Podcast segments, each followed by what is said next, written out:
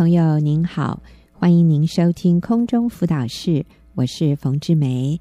啊、上个礼拜我请到了黄玉慧，我的好朋友，啊、来到节目里面跟我们分享开心喜乐的秘诀啊。其实玉慧她有非常幸福美满的家庭，但是我发现很多幸福美满的女人呢，啊、外表人家都觉得她很幸福美满，可是如果她没有学习到这个开心喜乐的秘诀，他仍然可以在一个非常美好幸福的。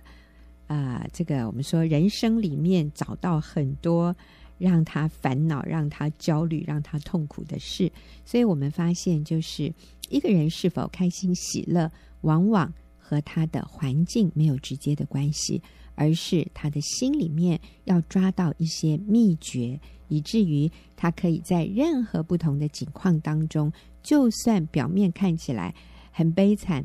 他都仍然能够开心喜乐，那我觉得玉慧真的是抓到了这些秘诀，所以他在一个看似幸福美满的环境里面，他可以真正的从心里开心喜乐。哈，玉慧你好，冯姐好，各位听众大家好。对，我今天请玉慧再次来到我们的节目里面，跟我们继续谈开心喜乐的秘诀。那上个礼拜我们谈到的第一个秘诀是欣赏。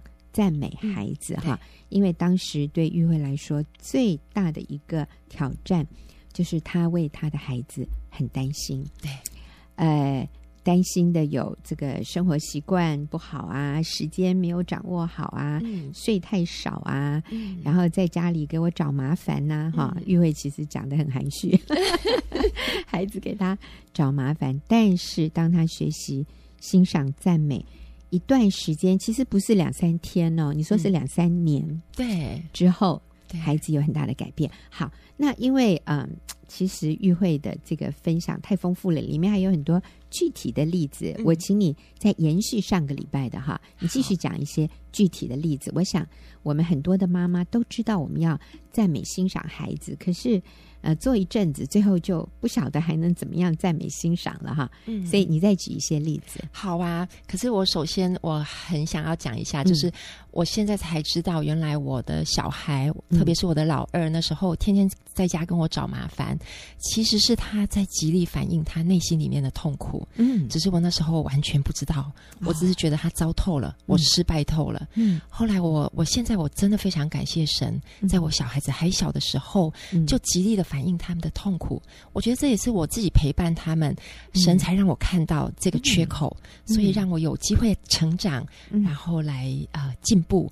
我觉得是好大的祝福。哎，你说一下，他内在有什么极大的痛苦？就是我因为你们家这么幸福美满，对，就是我以前对他啊、呃、不懂得他的个性，特别是老二的这些啊。呃呃呃，在外人看起来好像很脱序的行为，嗯，对，然后我就更想要压他，嗯、更想要让别人知道，说我有在管，我不是没有在管，哦、是他不听我的话，对，所以我一直觉得我很受冤枉，然后我就这更想要压他，他反弹就更大，是。对，所以我觉得是他在反映他内心，说妈妈，我需要你啊，了解我，支持我，你更多的爱我一点，嗯、对，只是我没有给他。对，我不断的要求他，是你说脱序的行为，例如啊，例如说他曾经拿胶水，他我我我限制他，我好像把他手上的遥控器就直接拿走了。嗯，那他啊脾气一发起来，他我其实记得他拿那个有颜色的胶水，还是还是沐浴乳，我忘记直接涂在墙壁上啊。对，那还有一次他真的生气了，他就拿一个东西不小心就把我们家的门砸破一个小洞。哦，那。这个事情其实在我现在在我看起来真的没有那么严重，嗯，对。可是我那时候觉得，哇，这孩子这样不得了，嗯，对。你现在才几岁？那你将来要怎样？对，长大以后你会不会就被警察抓起来了啊？对，是我们，嗯，对。那像遥控器那样的事情，我也我现在看起来，我也觉得真的不用跟他限制十分钟，你。不要，我就立刻跟你撕破脸。嗯，我觉得也是，呃，有其他的方法，我们可以缓一缓。对，对，真的没有那么严重，需要跟他啊、呃，在他气头上的时候，两个就冲起来。对对，其实玉慧你这样讲，我觉得我的孩子小的时候，我也跟你一样，哎，我就要求那个立即的顺服。对，我常常说，不是立即的顺服，就不叫顺服。啊，迟延的顺服就是不顺服。哎，我们会在一些这样其实真的不是那么那么重要，对，啊、那么严重的事情上，然后我们跟他对立，对，然后就造成亲子关系很大的冲突和撕裂。对啊、呃，其实我觉得上帝好像也没有这样对我，哎，对，当我没有立即顺服的时候，上帝没有说那你就失去救恩了。我觉得上帝没有这样子，上帝还是。包容、容忍我，他真的是容忍我。那当然，我也不是说这是我们可以持续犯罪的一个借口。嗯，但是当我们面对我们的孩子没有立即顺服的时候，我们真的要去检视一下，是因为出于我里面的不安，出于我里面的面子，觉得呃我自己没有做好，是我的那个缺乏安全感而有的情绪的反应，还是真的是？为了孩子的益处，我觉得有的时候这个当中有很多 mix，有很多那个叫做掺杂，对，掺杂着我们自己的挫折感，我们自己的惧怕，对，掺杂着我们自己的缺乏耐心，对。那当然，我们也有很大一部分是为了孩子的好，但是如果掺杂着我们自己的不成熟，我们的。没有办法包容，没有办法自我接纳，那这样的一种管教就会带来孩子非常大的反弹。对，然后他的反弹又让我们更焦虑，对，让我们更往那一个很钻牛角尖的方向去。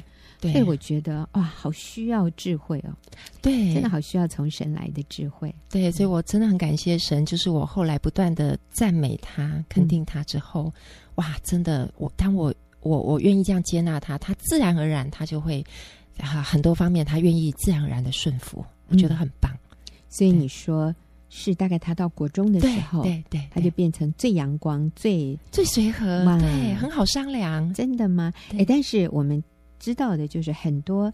男孩子尤其是到国中才开始发作，对，那个那些叛逆的东西才出来。我觉得也是我的眼光不同了，嗯、就是因为我已经变成习惯了，嗯、我就是看到他的好，嗯，对，所以很多呃，当我越去肯定他的时候，那些事情对我而言不重要了。嗯、他几点睡啦？嗯，有没有念书啦？嗯、啊，我就看到他有念就很棒了。嗯，对。不过我也不要让朋友误会哈，其实育会的这个老二是非常优秀的啊。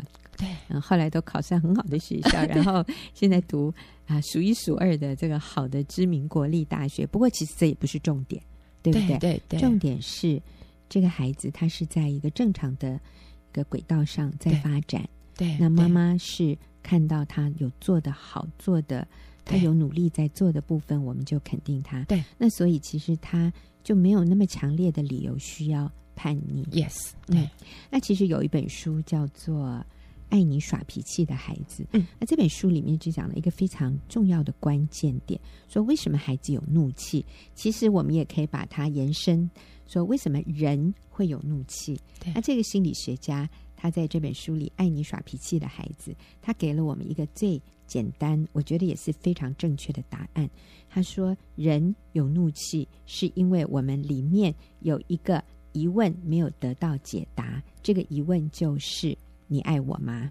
对，我有价值吗？对，我值得被爱吗？其实就是都环绕在：我是一个有价值的人吗？我是一个被爱的人吗？嗯，你真的爱我吗？嗯，那当他不确定的时候，他就一直要讨爱。对，他用不同的方式来测验你，看。”我这么不好的时候，你是不是还爱我？对，我就不想听话，嗯，你还爱我吗？嗯啊、呃，或者我一定要听话，你才爱我啊？所以那本书其实也是给我很大的启发。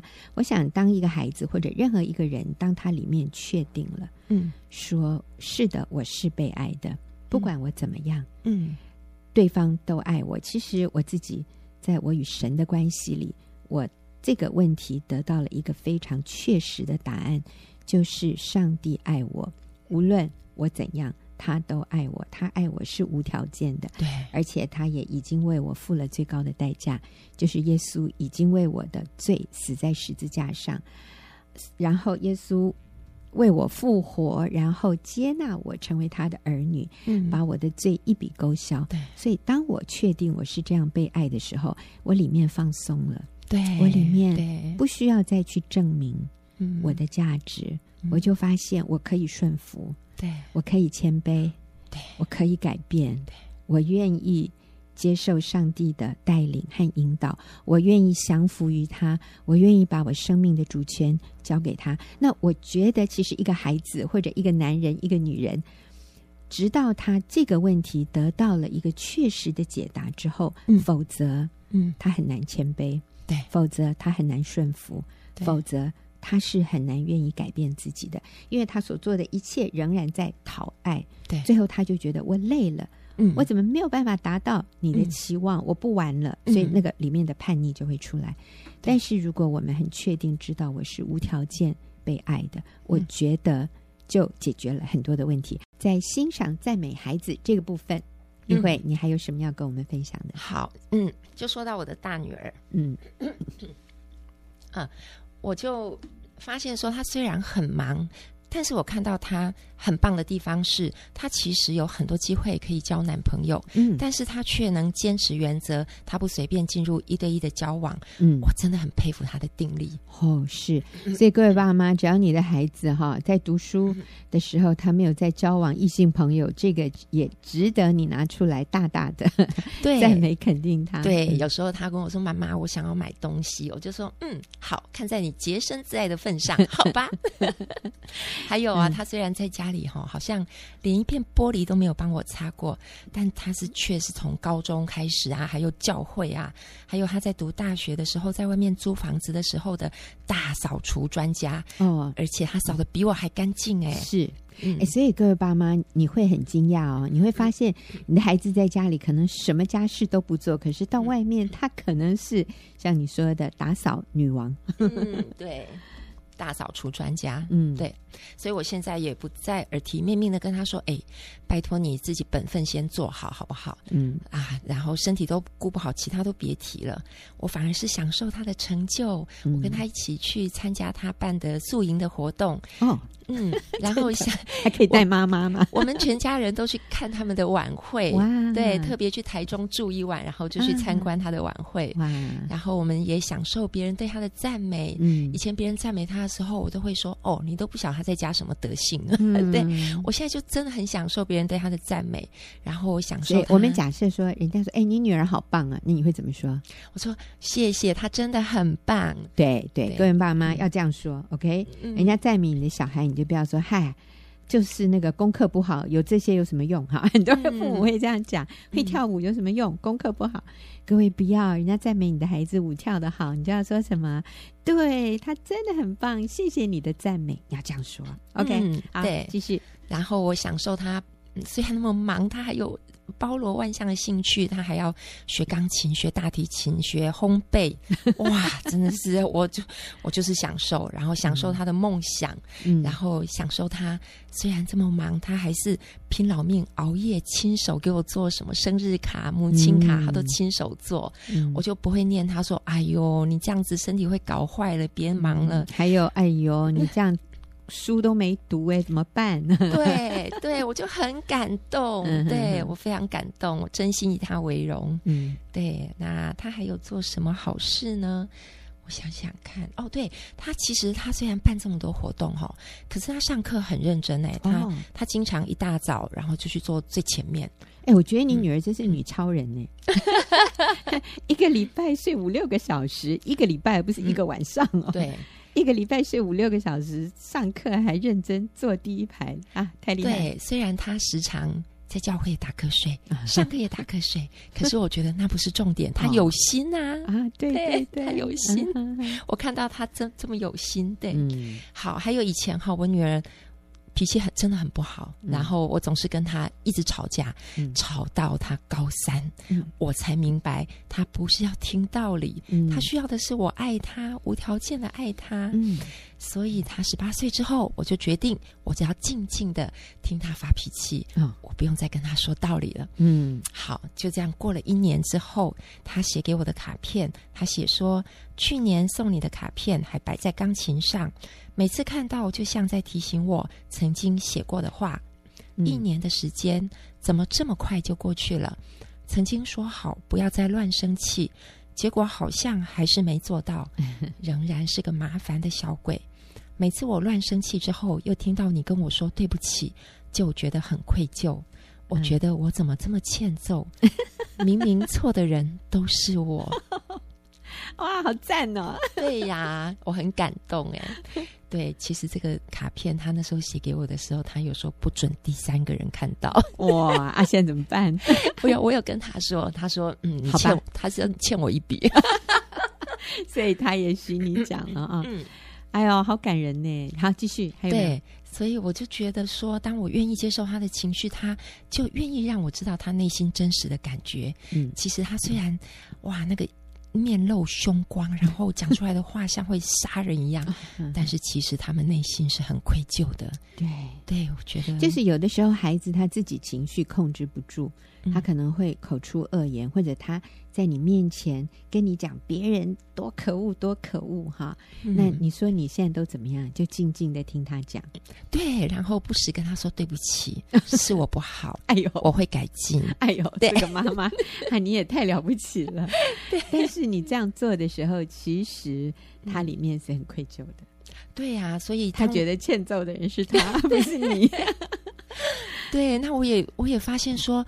这样过了几年哦，他十八岁，现在也过了五六年了。嗯、我发现，当我不再计较他对我的辱骂，然后我就轻松的对他，现在他的情绪问题竟然真的就不药而愈了。哇，真的？对，那不药而愈，就是说他现在真的比较不会那么乱发脾气。嗯。然后，其实偶尔复发，我一点都不在乎。偶尔复发，对，是，对，我不再生气。那只要我轻松，他就轻松了。对，我就相信女儿其实是很爱我的。是，我也相信他知道我爱他。嗯，对，所以我们关系很快就恢复轻松。是，那我们再想一想，一般的父母就是，如果孩子发脾气，我们通常就是怎么样，也发回去讲道理。嗯，不然就是讲，我们如果不发脾气，我们也是跟他。语重心长，或者我们说那叫什么？哎，小以大义。对，嗯、呃，其实很可能这样的一种反应的效果，哈，不是他们要的。哎，对，你的反应不是他要的，而且这个效果可能也没有你想要的那么好。哈，对，所以反而就是。当他发脾气的时候，你就说：“我了解，我知道你很生气。”啊，如果他责怪你的时候，你就说：“呀，是啊，我这次没有，哎，这个让你失望，哈，对不起，我没有注意到。”那你知道，反而他会觉得亏欠。对，而且我们也在给他做一个榜样，就是当别人这样情绪化的时候，嗯、他是可以对非常高 EQ 的回去的。对，对嗯，没错。然后就是我们不随着他起舞。我觉得这个好重要。嗯，如果我们他生气，我们也跟着他生气；他大声，我们比他更大声。嗯，我们就要让你知道谁怕谁，我们就要让你知道你不可以这样子，嗯，无理的对待我。可是其实我们也在做一个负面的榜样。对，就是两两个人就会越吵越凶，越吵越凶。对。可是当一个人无理，我们说这个孩子无理，然后妈妈能够。因为比他更成熟，我们能包容他。嗯，我们不随他起舞。其实从某一个角度来说，我们也不接受那个指控。对，但是我们愿意更成熟的包容他的时候，其实他里面会是惭愧的。对，他里面会是柔软。对，然后愿意最后以你为标杆，学像你的啊。对，我就觉得我们就是跟他示范一个无条件的爱。嗯，对，让他明白。是对。好了不起哇！对，我觉得你的头脑要非常清楚，不然我们很容易就会被对方牵动。其实不是只是儿女哈，有的时候对配偶也是一样的。对对对，对嗯，所以最后他还说欠揍的人是我。然后 这这句话听很过瘾。不过我相信啊、呃，其实每一个人里面他都有。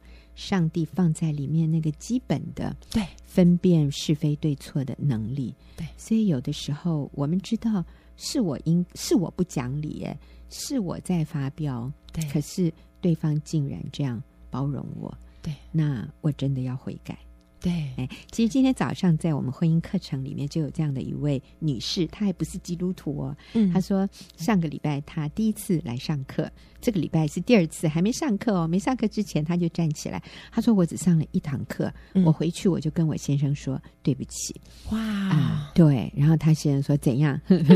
他就说：“啊、呃，我发现我常常对你讲话很不客气，谢谢你对我的包容。”哇！结果 他先生就说：“好，这个课以后要继续去上。”对，那这位姐妹，这位女士，她就说，因为她先生其实是很大男人的，嗯，那大男人的这种男人呢，他就是不跟你们这种小气的女人计较，所以他说，其实我先生是非常包容我。他说，然后我就。看准了他这个弱点，我就无限上纲。你看他自己都知道耶啊！他说我就不断的顺着这个杆子往上爬，我就我就好像把他要把他压下去啊！但是我心里都知道是我先生在包容我，所以呢，他说一来上这个课哈，他就被提醒他回去道歉，我就觉得他好棒。那我觉得其实当他愿意说他先生包容他。也代表他很谦卑，他在改变。嗯，所以其实人际关系就是这么的微妙，是互动的哈。所以当我们愿意包容啊、欣赏、赞美对方的时候，其实最后受益的不仅是我们自己，还有我们的关系。对，这个关系就是在一个正面的良性循环里。好，我们今天谢谢玉慧的分享，我们休息一会儿，继续进入问题解答的时间。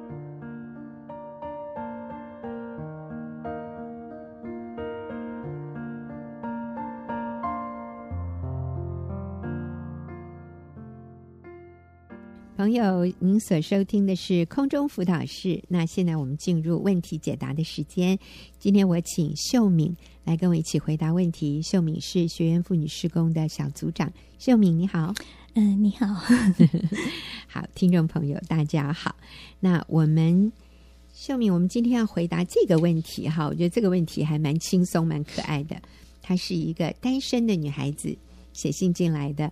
啊、呃，她说：“你好。”我想咨询一件事情，就是我刚刚谈了一个男朋友，就是我刚刚交了一个男朋友，刚开始，可是我们出去的时候基本上都是 A A 制，A A 制就是各付各的哈。啊、嗯呃，我虽然不介意钱花多少，可是我心里却很不舒服，觉得他不看重我，我该怎么去沟通呢？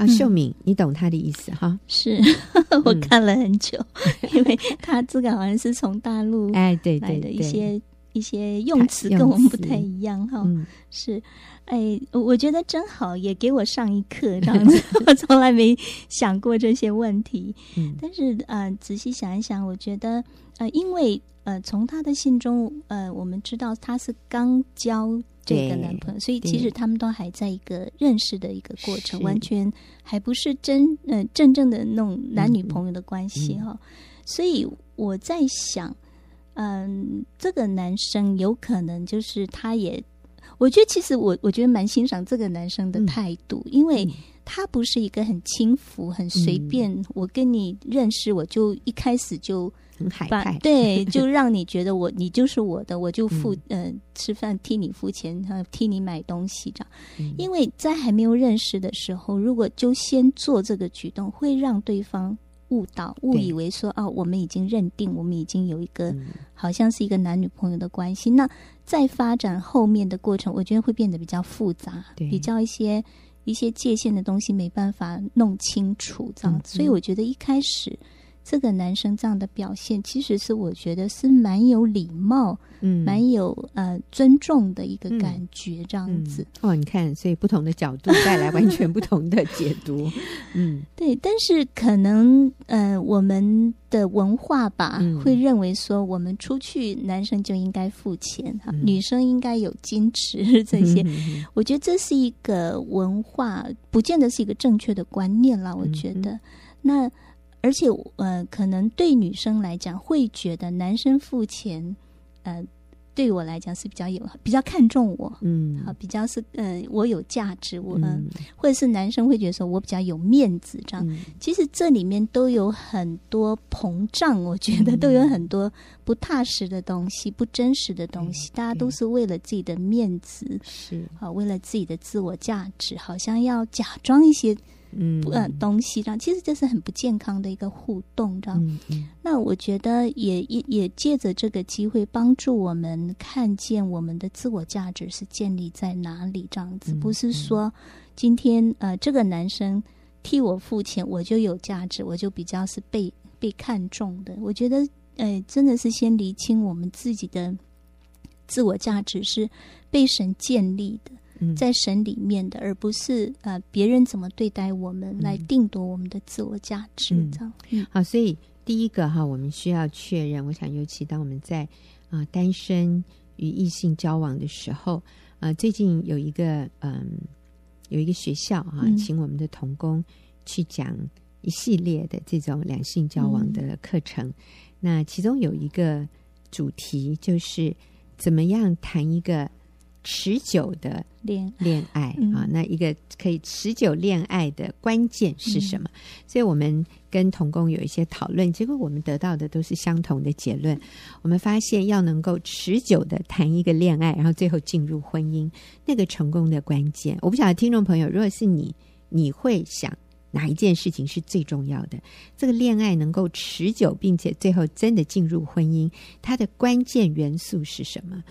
那、呃、我们跟童工讨论以后，真的很奇妙啊！我们得到的结论是完全一样的。我们都认为那个关键就是一个健康正确的自我形象，是一个稳固的自我价值感。所以这个意思就是说，如果我确认我自己的价值，我就不会那么在意这个人啊、呃、是不是够看重我啊、呃，我就不那么容易受伤。我的情绪其实是稳定的，我就有健康清楚的界限，嗯、所以当他没有为我付钱的时候，那我会去为他着想。可能他真的经济有困难，嗯、或者他就像刚秀敏说的，他不确定我们的关系目前到了什么样的一个程度，所以他不敢贸然的，嗯，呃，替我付钱，而。我不会把它解释成说，哦，他其实还不看重这个关系，好小气。哎，对，哎，其实这位姐妹，你可以不用跟他交往，哎，嗯、真的，你如果这么看重这个男人是不是有替你付钱，你可以决定不要再跟他交往，嗯、或者真的你可以提出来跟他讨论，让他了解，让你了解他为什么会这样做。我相信这个中间彼此的猜疑，还有你的不舒服的感觉。会降低很多，是。但是这里我们必须把我们所有的人际关系建立在一个很稳固的根基上，就是我是确认我的自我价值的，我不会因为今天有一个男朋友或者没有男朋友，我里面就有很大的摆荡。是。啊，有男朋友，男朋友对我好，我就觉得我自己很重要；嗯、没有男朋友，没有男人追求我，我就觉得自己是不是？有问题是啊、呃，我呃就觉得自己很自卑，觉得比不上那些有男朋友的人啊、呃。其实这个对我们的里面最深的一个信念是考验，是。所以我觉得也很好。当你交往的时候，哎，这些疑问出来的时候，我们反而能够更看到自己的问题，然后来针对我们的问题，我们先来成长。嗯，所以其实我也想问一下我们。交往的目的到底是什么？嗯、我们为什么要去交一个男朋友？为什么要去交一个女朋友？我的目的是为了有一个快乐愉快的经验吗？啊，有人重视我，好开心哦！还是说你是为了要寻找一个真的可以跟你结婚、一同走一生的道路的这样的一个对象？如果是这样的话，我认为你就不会那么看重眼前。今天他有没有买这个礼物给你啊？他有没有为你付这个钱呢、啊？他是不是出手很大方啊？其实那种出手很大方的男人，我都很担心啊，我都觉得那个很不实在耶。他是想要弄一个假象，嗯，他真的这么有钱吗？钱真的那么容易赚吗？所以不要以他给你的礼物的大小，或者请你去吃餐厅的高这个这个高级或者没有很高级的来来为你们的关系来定位，我觉得是非常危险的。是，所以我觉得刚刚冯姐讲的很好，就是先确定自己到底那个目的是在哪里，你进入交往的目的在哪里，你才有个正确的方向哈。嗯，那。前几天我女儿跟我说，一群他们大学同学在一起，好朋友在讨论。那有一个女生，她就说：“哦，我想交男朋友，嗯，因为我现在好寂寞，嗯、所以可能寂寞也是一个目的，就是想要交男朋友的。可是我觉得这些东西，就是你的方、你的目标不清楚的时候，或者是是一个错误的目标的时候，其实。”你在谈恋爱的过程当中会带来很多的伤害跟混乱，这样子。那后来他们那些同学就问我女儿说：“那你呢？你你你为什么都没有动静？他现在已经大二，怎么都没有一个男朋友？”这样，那我女儿就笑一笑，她就说：“我还没有预备好。”嗯，她就跟他们讲说：“我还没有预备好，因为她很清楚，嗯，她要预备好进入婚姻，她可以能有那个能力去面对婚姻的时候，她才要去。”认才才要去交往，才要去谈一个恋爱。我觉得那个方向会带给他一个很健康，嗯、很所以他要先搞定自己。他知道他自己里面有很多不成熟的东西，很多自我价值的问题需要重建。需要当然不是说你都要完全你才能去谈这个恋爱，但是我觉得那个方向，你知道在交往的过程当中。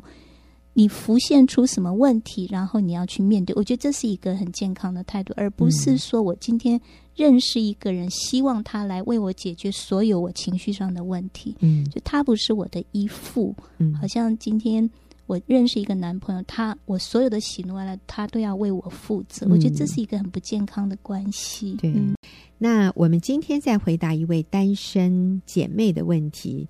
那基本上。她就是说，她刚交了一个男朋友，然后他们出去吃饭的时候呢，他们都是各付各的。她心里不太舒服，她觉得为什么这个男生不愿意主动的替她付费用呢？所以她说她不晓得要怎么样沟通。所以我们现在来说，姐妹，你是可以跟他表达你你心里的想法啊、嗯哦，呃，然后听听他的想法。我觉得这是一个很好的沟通。对，其实。彼此交往的目的是，我们在看是不是有一天我们可以进入婚姻。嗯、那但是呢，如果只是透过交往的时候这样一点一点的来认识，我觉得仍然不是一个很聪明的做法。是。那我今天给单身的朋友一个很简单的一些原则啊、呃，我们就不需要经过这个。一点一点的，这里认识一点，那里认识一点，然后到最后还是不确定这是不是你要结婚的对象哈。那我给各位一个简单的啊、呃、原则，就是三个重点，我们都是用 M 这个啊、呃、英文字母来开始的哈。第一个 M 我们叫做 Master，Master 就是谁是我生命的主。嗯，两个人。如果要进入婚姻，我们需要有相同的人生的主。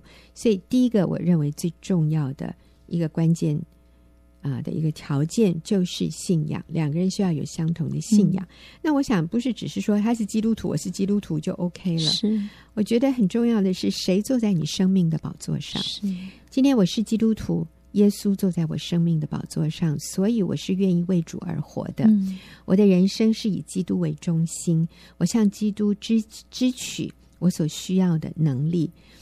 啊、呃，我愿意为主而活，所以我的人生目标是非常清楚的。啊、嗯呃，我的信仰是很稳固的。那我要寻找的对象也应该是跟我有相同的 Master，跟我有相同的主。他也是以基督为中心，他也是愿意为主而活的。我觉得这是一个最基本的条件。所以我自己，嗯，我要为我自己负责，就是我需要对于这个信仰是认真的。嗯，我已经懂得怎么样支取神的能力，过一个被圣灵充满的生活。所以我的生命里面是有结圣灵的果子。那我就请。朋友，自我检视一下哈，已婚未婚的都一样。嗯、我的生命当中有结出圣灵的果子吗？仁爱、喜乐、和平、忍耐、恩慈、良善、信实。信实就是忠诚的意思哈。信实、温柔、节制。我的生命中有活出这样的果子吗？我觉得需要有被圣灵充满的这样的果子：仁爱、喜乐、和平、忍耐、恩慈、良善、信实、温柔、节制。那我再来谈恋爱，然后我找一个也是被圣灵充满、有结圣灵果子的基督徒一起，我们交往，最后进入婚姻。你知道你的。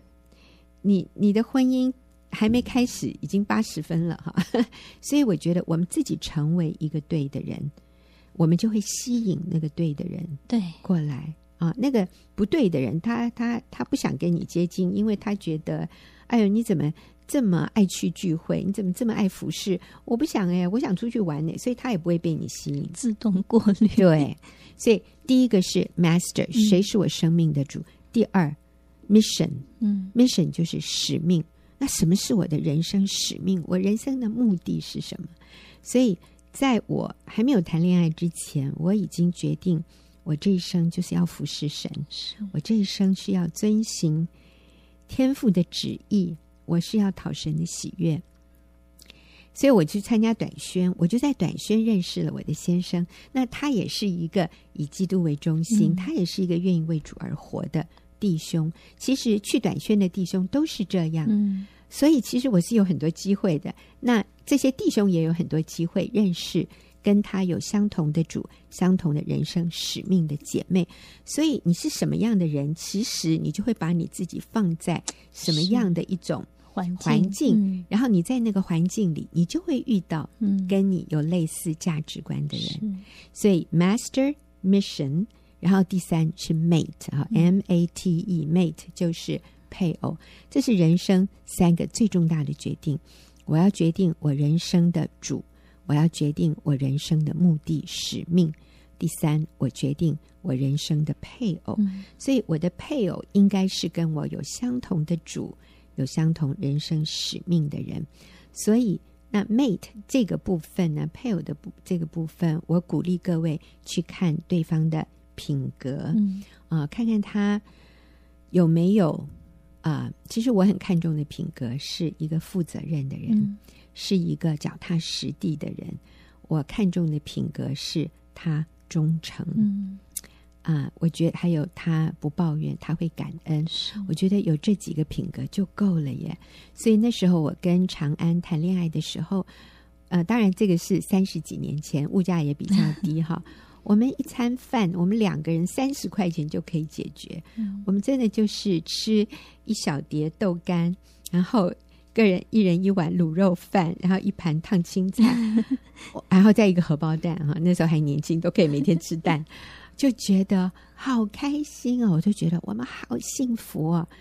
那还管谁付多少？根本没多少钱。今今天你付，明天我付，谁方便付谁就付。我们根本都没有在在意这些事情。嗯因为我们有相同的主，我们有相同的人生使命，我们就是要一起来共同完成这个使命。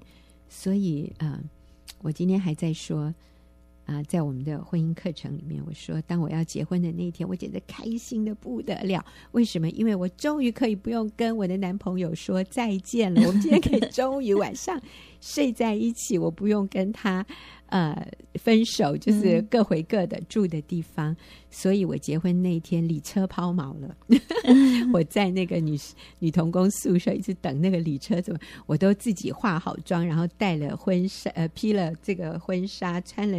礼服怎么这个说约好的时间都没有人来，我一个人在那个房间里面等呀，同工宿舍。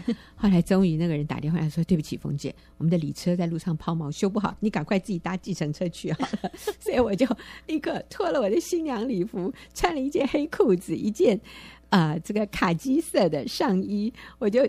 提着我的箱子，里面放礼服，我就冲坐计程车冲到那个教堂。我进去的时候，没有一个人知道我是新娘子。他发现的时候，他们大笑：“怎么会是你？”我说：“没问题，没问题，李车抛锚，来，赶快来！”我就赶快把婚纱自己穿好，然后我还帮我的伴娘化妆，这样。可你知道我开心的不得了，为什么？因为我今天终于可以不用再跟我亲爱的男朋友，今天就要变成我的丈夫，我终于不用跟他说 goodbye。哦，各位，我告诉你，这才是最幸福美满的人生，就是你跟一个可以与你同父一乐的人走一辈子。嗯、我们现在已经走了三十六年，我们仍然每天开心庆祝，喜欢的不得了，哎。哎呦，从冯姐这样的分享里面，我也看见你好健康哦，还有重新娘子。可能有些人会觉得说，哦，自己很生气，大家很看重婚礼。对啊，可是哎，我嗯，我觉得真的是从冯姐身上看到我，我也很看重，我也非常看重。可是你看重的不是说我有没有轿车，我有没有那个。你看中的是，嗯，对那个目标清楚，嗯、对，我就就是一个健康的。当我们脱离自我中心的时候，你就发现人生好美哦，好轻松。对呀，人生超开心的。是，我觉得真的是用这种态度进入婚姻里面，嗯、你的婚姻才会健康。对，对，就是你不是要这个人来完全来负责你自己的情绪，不是，对我。是因为我们两个人有一个共同的人生使命，我们要来改变世界，我们要来为主传福音，赢得这个世界，我们是要来完成大使命的。所以，我们个人的这种小小的需求，已经一点都不重要了。对，就那个大，你有大的方向，你清楚那个目标。对，那我认为这个是上帝对婚姻的蓝图。对对，呃，圣经说，信与不信的原不相配。不要同父一轭，嗯、婚姻是一个恶，可这是一个多么甜蜜的恶，是把两个人放在一起，用盟约、嗯、把我们拴在一起，我们一辈子享受对方，我们朝相同的目标前进。所以，单身的弟兄姐妹，你真的要先确立你人生的主，嗯、你人生的使命。然后，当你在参与这个使命的时候，你就会遇到跟你有相同的主。相同的人生的使命的人，所以我们不用坐在那里等上帝给我们配偶，嗯、而是我们挺身而出，我们先进入这样的一个使命的里面，是立刻那些人就出现了。